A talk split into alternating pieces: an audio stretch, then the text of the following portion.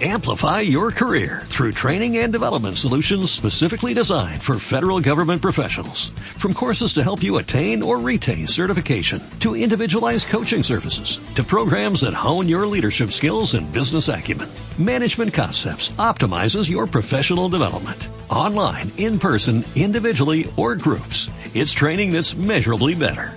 Learn more at managementconcepts.com. That's managementconcepts.com. Estamos listos. Ya regresamos. Marta de Baile en W. 12.20 de la tarde en W Radio. Bendito es el Señor que ya llegó. Ay, sí, que nos dio un poco Porque de siento paz. que llego hablando como 14 horas.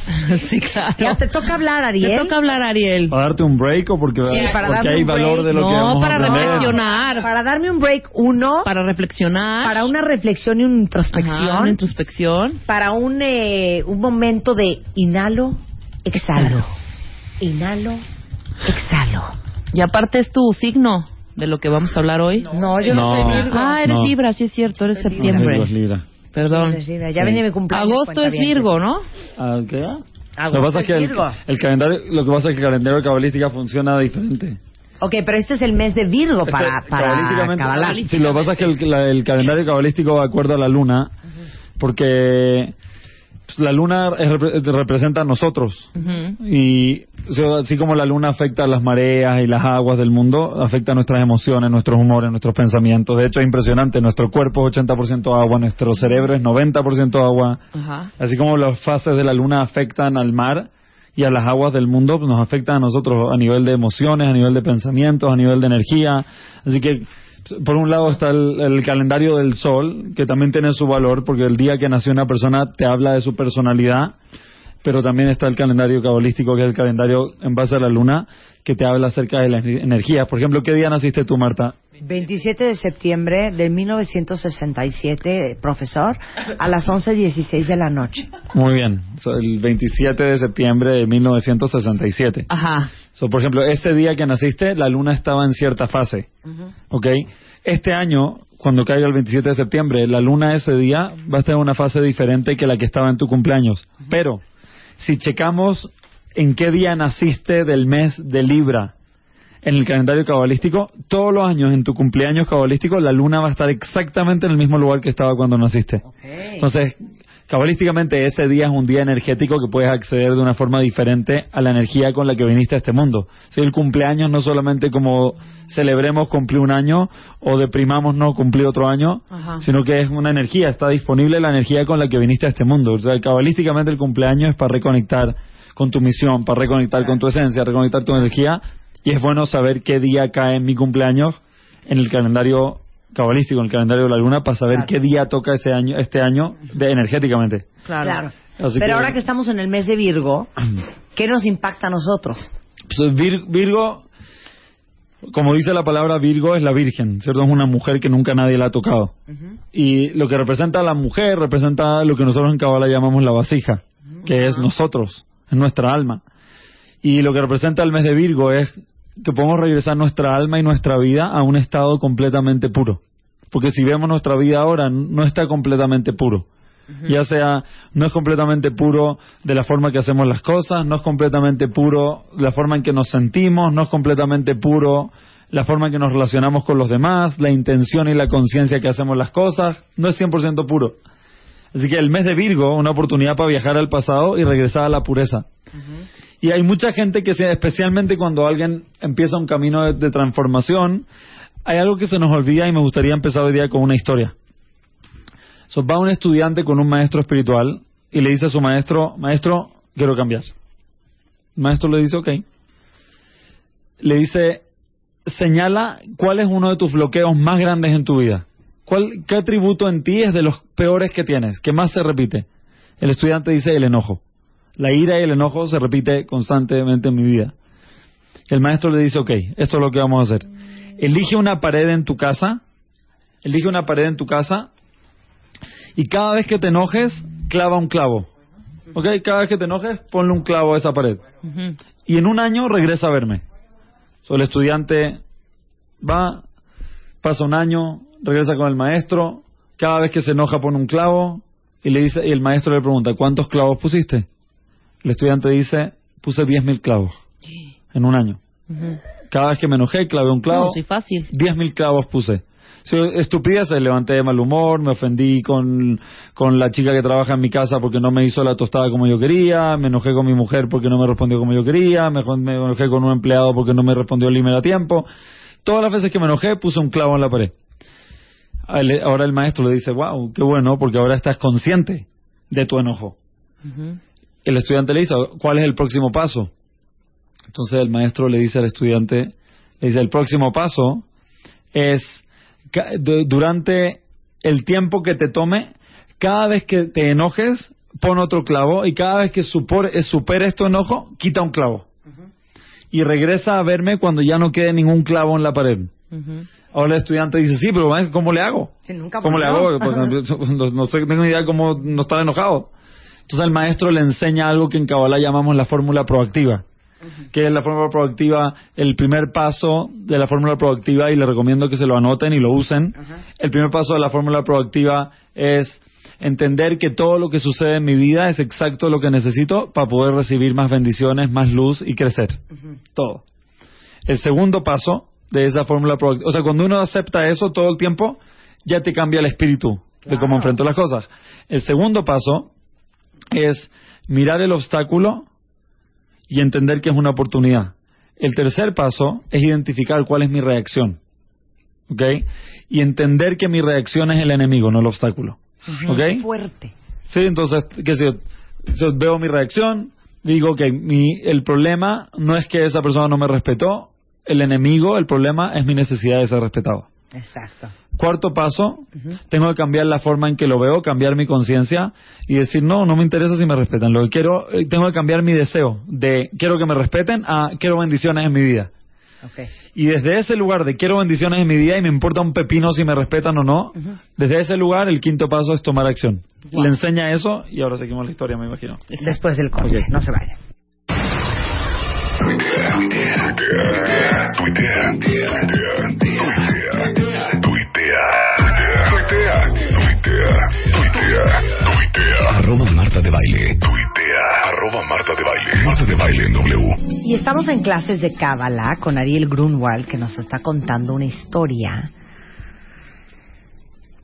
Pues, ¿cómo la resumo? Sobre el manejo del enojo. Pues no, yo creo que se trata de cualquier cosa que cualquier, cualquier, cualquier issue, cualquier bloqueo que cualquiera de nosotros tenga. Pero ok, seguimos. Eh, ok, so, le dice el maestro al estudiante, eh, anda por un año, le enseña esta fórmula proactiva que ahorita Sí. vamos a poner en Twitter Sí. y le dice, Vamos a volverla a resumir. La fórmula proactiva es dos puntos. la fórmula proactiva es así, son cinco pasos. Primer paso, Ujú. aparece, se presenta un obstáculo. Ujú. Segundo paso es, sé que este obstáculo, este reto o este problema. Me fue enviado para poder crecer y recibir más bendiciones en mi vida. Ujú. Ok, so ya estoy emocionado de tener un reto. Ok, y ahora eso es importante, creo que ya lo he mencionado aquí, pero el Ralph Berg, mi maestro, siempre dice que la verdadera espiritualidad empieza de la ambición. No puede empezar de la respiración. Ah, soy buena gente, quiero ser... bu-". No, es quiero bendiciones y por eso voy a cambiar y por eso voy a hacer. So, el primer paso, se presenta un obstáculo. Segundo paso, sé que este obstáculo, este reto, este problema me fue enviado para poder crecer y recibir más bendiciones. Tres, me doy cuenta que mi reacción es mi enemigo, no el obstáculo. Cuatro, reconozco mi reacción y cambio mi conciencia, cambio mi deseo, cambio mi forma de verlo. Eso quiere decir, cambio de decir, lo que sea que estoy queriendo, por ejemplo, estoy en el tráfico y digo, ok, se presenta obstáculo, estoy en un tráfico y no puedo llegar a mi, a mi reunión. Dos, sé que este obstáculo, o sea, que haya tráfico y no llegue, fue enviado para que pueda recibir más bendiciones. Ya estoy emocionado, ¿qué onda con el tráfico? Tres, me doy cuenta que mi reacción es mi enemigo. Mi frustración de no llegar, mi, mi enojo de no poder estar, mi impaciencia de estar ahí atrapado. Ese es el, el enemigo, no el obstáculo. Ahora reconozco, wow, mi enemigo es mi enojo, mi enemigo es mi impaciencia, mi enemigo es mi control. Y ahora digo, ¿saben qué? No me interesa darle energía a mi enemigo. Lo que quiero es bendiciones en mi vida. Y en el momento que entiendo que lo que está pasando es perfecto y es exacto lo que necesito y quiero bendiciones en mi vida, entonces puedo tomar acción. Y por ejemplo, me pasó el domingo, fui a dar una plática a Veracruz, iba a ser una tormenta tropical, ciclón, tsunami. Mi vuelo de regreso era a las seis Estuve en el aeropuerto de 5 de la tarde hasta las 12 de la noche. Cerraron el aeropuerto, pero no habían taxis saliendo del aeropuerto, así que no me podía ir tampoco. Me dieron vuelo para el día siguiente, pero me metí en internet y vi que el clima del día siguiente era peor que el del domingo. Así que caché que nunca iba a salir nada. Así que hice esta forma productiva, eh, proactiva. Dije, ok, sé que lo que está pasando es exacto lo que necesito para recibir más luz. Ahora me emocioné. Dije, ¿qué pasará? Que lo emocionante que es. Dije, ok, me di cuenta que mi reacción es el enemigo, no el obstáculo. Dije, que me quede estancado aquí es una bendición, it's a blessing. Lo único que no es una bendición es mi reacción, mi frustración de estar aquí, mi apestamiento. Bottom line, me encontré con alguien que no veía hace como dos años Peor que nada, esa persona me ayudó muchísimo. Se me acabó la batería del teléfono, me tengo cargador. Yo tenía que hacer cosas, hizo la cola por mí. Estuvimos juntos, no sé qué. Al final, alguien se enteró de que estaba encerrado ahí. Una persona muy querida y me mandó a alguien a buscarme. Así que me vine en coche. Llegué a las 6 de la mañana a mi casa. Alguien me mandó su chofer para que para poder regresar. Y le di ride a esta persona, o sea, a esta persona que estaba ahí conmigo, que me encontré en el aeropuerto, que probablemente jamás hubiese visto si no hubiésemos estado estancados los dos ahí todo increíble. Al día siguiente me mandó un mensaje así, mil gracias. No sabes cómo me sirvió encontrarme contigo. Me reconecté cañón. Fue una bendición poder estar ahí. Y después, caché, entendí por qué estaba ahí. Y que valió todo, valió la pena. Ay, ojalá que todos lo viéramos así, ¿eh? Así que yo sé que la única razón por la cual eso pasó es porque yo pensé así. Si no hubiese pensado si hubiese estado enojado, gruñón, apestado, ni chofer, ni amistad. Si no hubiese encontrado con nadie, no hubiese ayudado a nadie, no hubiese, nadie me hubiese ofrecido llevarme, jamás hubiese llegado a tiempo a hacer mis cosas el lunes en la mañana, hubiese sufrido como loco, hubiese quedado encerrado como mucha gente se quedó encerrada en el aeropuerto hasta no sé qué hora porque no dejaban a gente pasar y la persona que vino por mí tenía como licencia de policía. Entonces lo, lo dejaron pasar al aeropuerto inundado y todo. Así que Así que, por ejemplo, entonces toma acción. La cosa es que eso le enseña el maestro al estudiante. Le dice, anda, practica esto. Cada vez que superes tu enojo, quita un clavo. Cada vez que te enojes, mete un clavo. Ok. Tres años después, regresa el estudiante.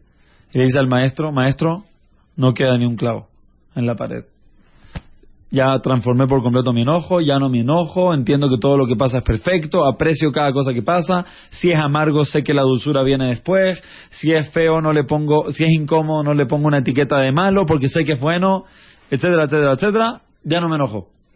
Superé la rabia. El maestro le dice, eso es espectacular, está increíble que superaste tu rabia, pero ahora qué hacemos con todo el daño que hiciste en la pared? What are you gonna, what are you gonna do about that? Le dice el maestro. Y eso pasa en nuestra vida. Incluso aquellos que queremos crecer y cambiar, trabajamos en nosotros mismos, pero se nos olvida el daño que hicimos y que hemos creado antes de que cambiáramos. Y eso de eso se trata este mes. El mes de Virgo es para es para es para arreglar la pared.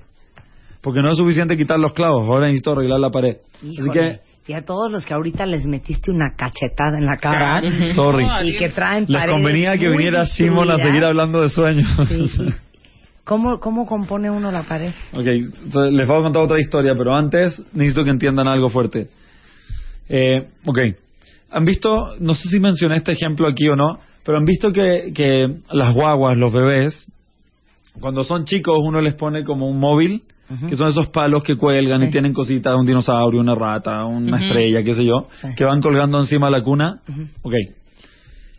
Exactamente igual como encima de la cuna de una guagua hay un, hay un, ¿cómo se dice? Un móvil, que va dando vueltas con varias cosas.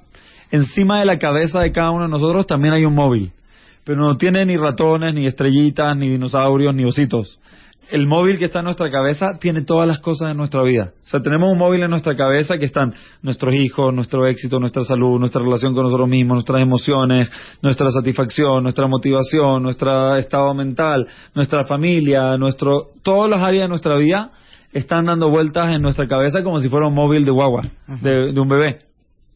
Ahora, el, nosotros no nos damos cuenta, pero todas las cosas que hacemos afectan todas las cosas en el móvil. Entonces, por ejemplo, yo estoy aquí sentado ahora con ustedes y ustedes están sentados ahora conmigo, la gente está escuchando y lo que sea que estoy haciendo, estoy pensando, estoy creando, lo que sea que estoy haciendo aquí está afectando todas las áreas de mi vida. Por ejemplo, yo estoy aquí contigo y esto está afectando mi relación de pareja. O yo estoy aquí contigo y está afectando la protección, sanación que van a tener mis hijos. O sea, todo está sucediendo aquí ahora.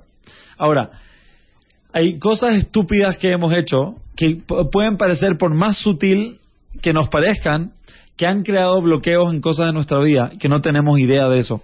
Y eso quiero compartir con ustedes.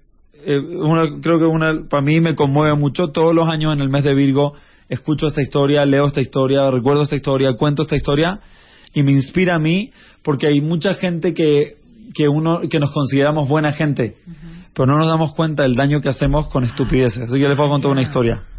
¿Ok? ¿Ahora qué, Ariel? Les va una historia. Es una historia estúpida de el daño y el bloqueo que creo solamente por ser un poco insensible y desconsiderado, que todos somos a veces. Ok. Estudiante va con su maestro.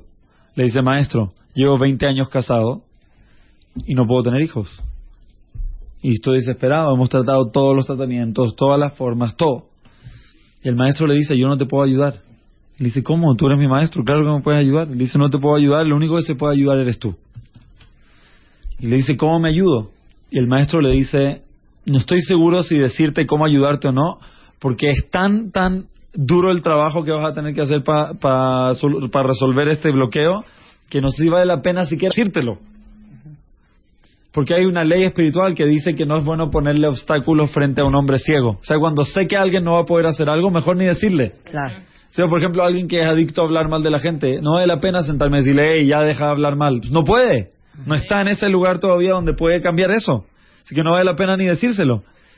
Entonces le dice, no sé si debería decírtelo o no. Y el tipo, el estudiante le ruega, le ruega, le ruega al maestro y dice, please, dime, dime, dime. dime. Y le dice, ok, te voy a decir. ¿Te acuerdas que hace 25 años estabas comprometido para casarte con una novia tuya? Y le dice, sí. Y si te acuerdas que unos días antes de la boda te empezó a dar angustia, agobio, ansiedad, te desesperaste y como dicen en inglés te dio cold feet. O sea, ¿cómo se dice cold feet en castellano? Pues le sacaste, le Sí, lo sacaste, le sacaste. sacaste. Le sacaste, o sea, como que te arrepentiste. Ah, sí, sí, sí. Ok, como te pusiste nervioso y ya no quisiste, eso, te echaste para atrás. Ok, entonces, ¿te acuerdas que te echaste para atrás? Sí. El maestro le dice, sabes que dejaste a esa novia esperando en el altar. Él le dice, yo sé, pero que no pude lidiar con eso y me tuve que ir, no- mi miedo me superó. Le dice, ¿sabes que esa no le causaste tanto, tanto, tanto dolor? Le rompiste el corazón tan duro que el dolor que le causaste a ella creó y generó y formó un decreto en el cielo que nunca vas a poder tener hijos. ¿Ok? Tipo dice, ¿y qué hago ahora? Le dice, tienes que buscarla y hacer lo que sea que está en tus manos para que te perdone. Y dice, ok, ¿cómo la encuentro? Esto es una historia real, ¿eh? Historia real. Es famosa esta historia entre cabalistas. Esto fue hace como 250 años. El maestro le dice, ¿conoces la feria de Frankfurt? Creo que hasta el día de hoy hay una feria, como una expo todos los veranos en Frankfurt. Expo de cachuches, ¿cómo se dice? Chucherías, de todo tipo de cosas, eso. Le dice, ¿conoces la feria de Frankfurt? El tipo no vivía en Frankfurt, vivía en Polonia, ponte tú. Le dice, sí. Le dice, tienes que ir ahí, buscarla, encontrarla, y cuando la encuentres, hacer lo que sea para que te perdone. El estudiante le dice, pero escucha, no tengo un peso para hacer eso. Y le dice, mira, vende tu casa, vende tu casa, pídele permiso a tu esposa, vende tu casa, y con los 10 mil rubles, porque en esa época la moneda era rubles, con 10 esos 10 mil rubles, haz el viaje y te va a alcanzar justo para poder estar allá durante el verano hasta que la encuentres. El estudiante habla con la esposa, le dice, mi amor, esto es lo que me dijo mi maestro. Y la esposa dice, ok, pues vendamos la casa. Ella se va a vivir con sus papás, con los suegros.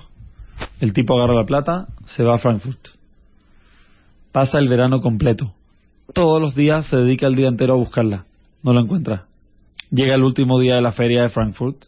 Ya empezó como el otoño. Es la noche, ya están cerrando todos los puestitos y se pone a llover.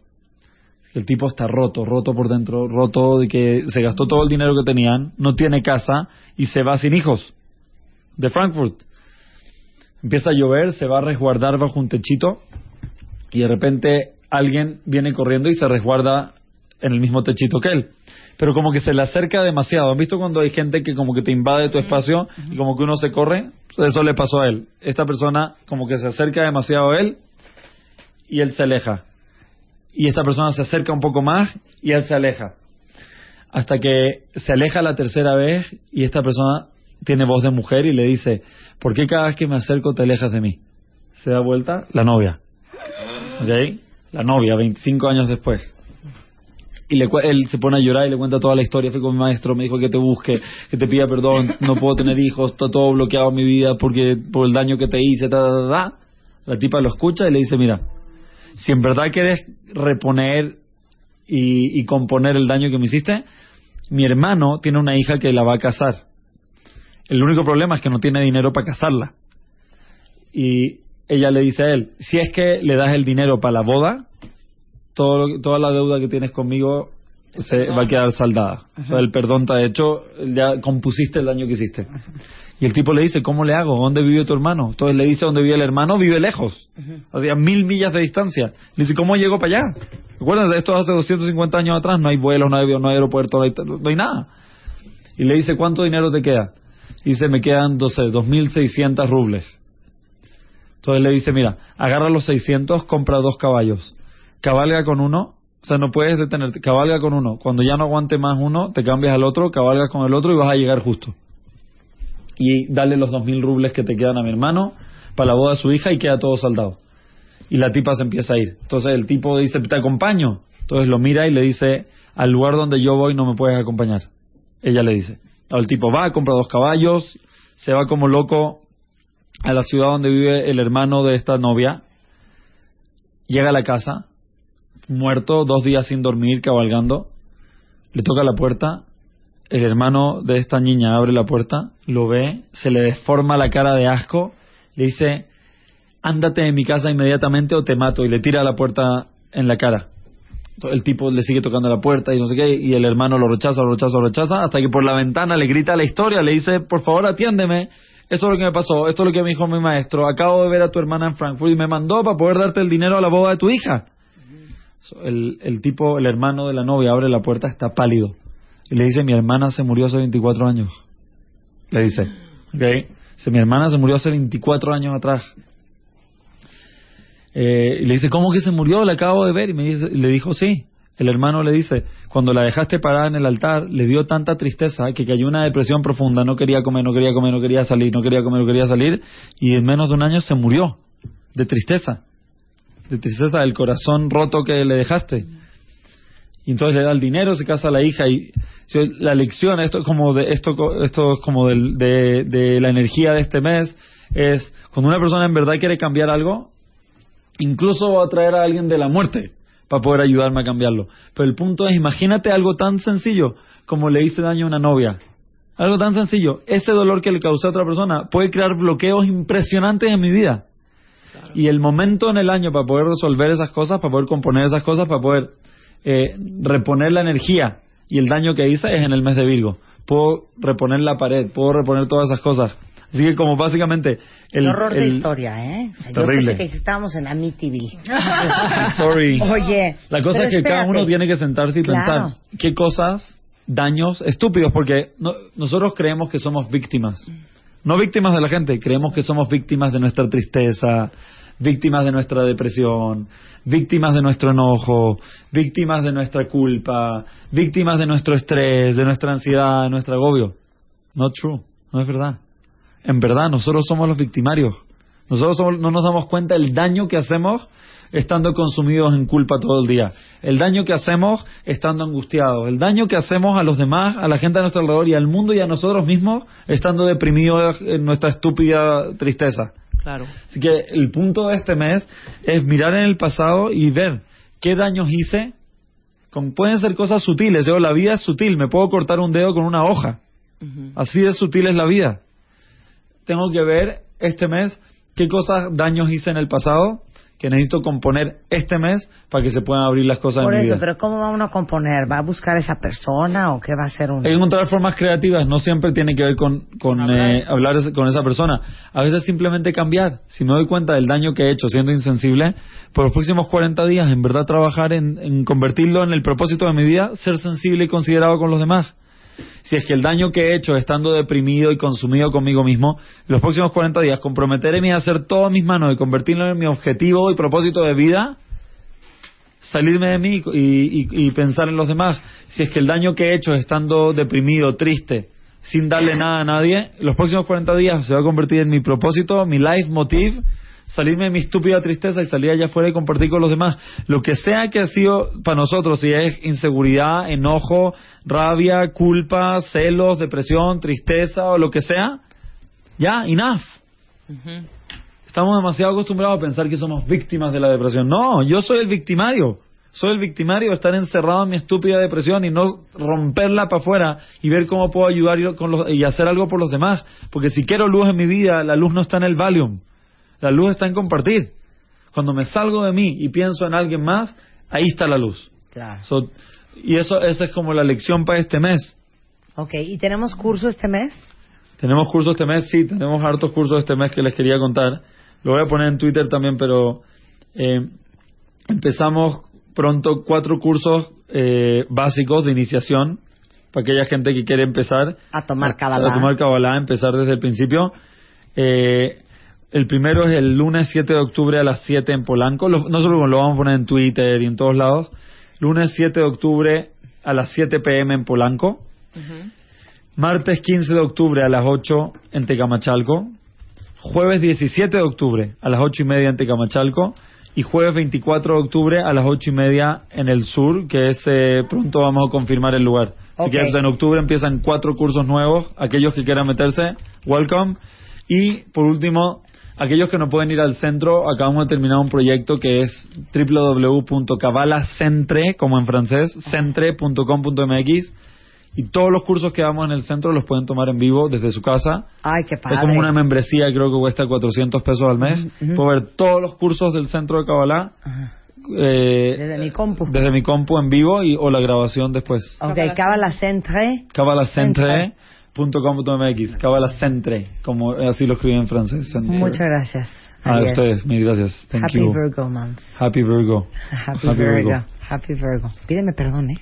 ¿Por qué? Grosera. No de Ay. todo lo que está hablando Ariel. Ay, De todo lo idiota. que me has lastimado. De todo lo que me has traumatizado. Nunca anda engoniado. Ahora, back to school.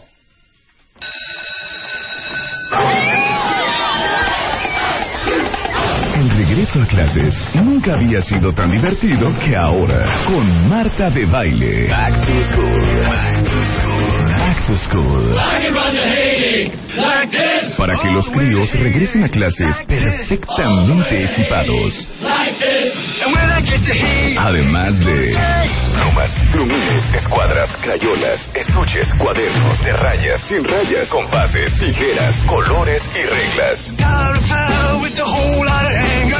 Marta de Baile le agrega a su mochila dos impresoras, dos tabletas y una computadora. Entra a martadebaile.com y wradio.com y entérate de cómo equiparte este regreso a clases. Todo septiembre es Back to School con Marta de Baile, solo por W Radio. Ándenle, chulitos. Pensaron que se me iba a olvidar, pues no. chaparritos. Cortesía de HP México. Tenemos una computadora Envy X2 con su impresora Ink Advantage. Tenemos una tableta Slate 7 y su impresora Ink Advantage. Y también tenemos para el tercer lugar una impresora Ink Advantage. Y hoy voy a soltar la tercera pista para ver quién de ustedes va a ser la afortunada ganadora. Acuérdense que las tres respuestas correctas me las tienen que mandar ya. Alegrías arroba martadebaile.com. El primer mail que llegue con todo correcto y sea de cuenta viente va a tener la computadora. El segundo su Slate 7 y su impresora. Y el tercero su impresora. La tercera pista tiene dos palabras claves.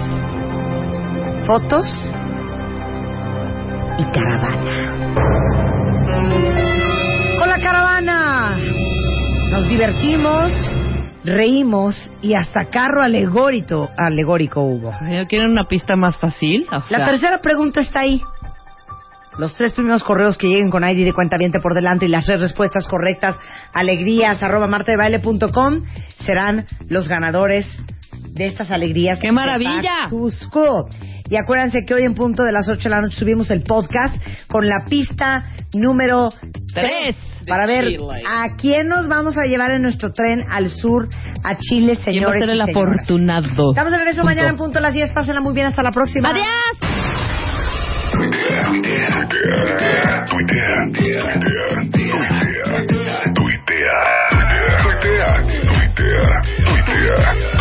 Arroba Marta de Baile. Tuitea, arroba Marta de Baile. Marta de Baile en W. Amplify your career through training and development solutions specifically designed for federal government professionals. From courses to help you attain or retain certification, to individualized coaching services, to programs that hone your leadership skills and business acumen, Management Concepts optimizes your professional development. Online, in person, individually, or groups, it's training that's measurably better. Learn more at managementconcepts.com. That's managementconcepts.com.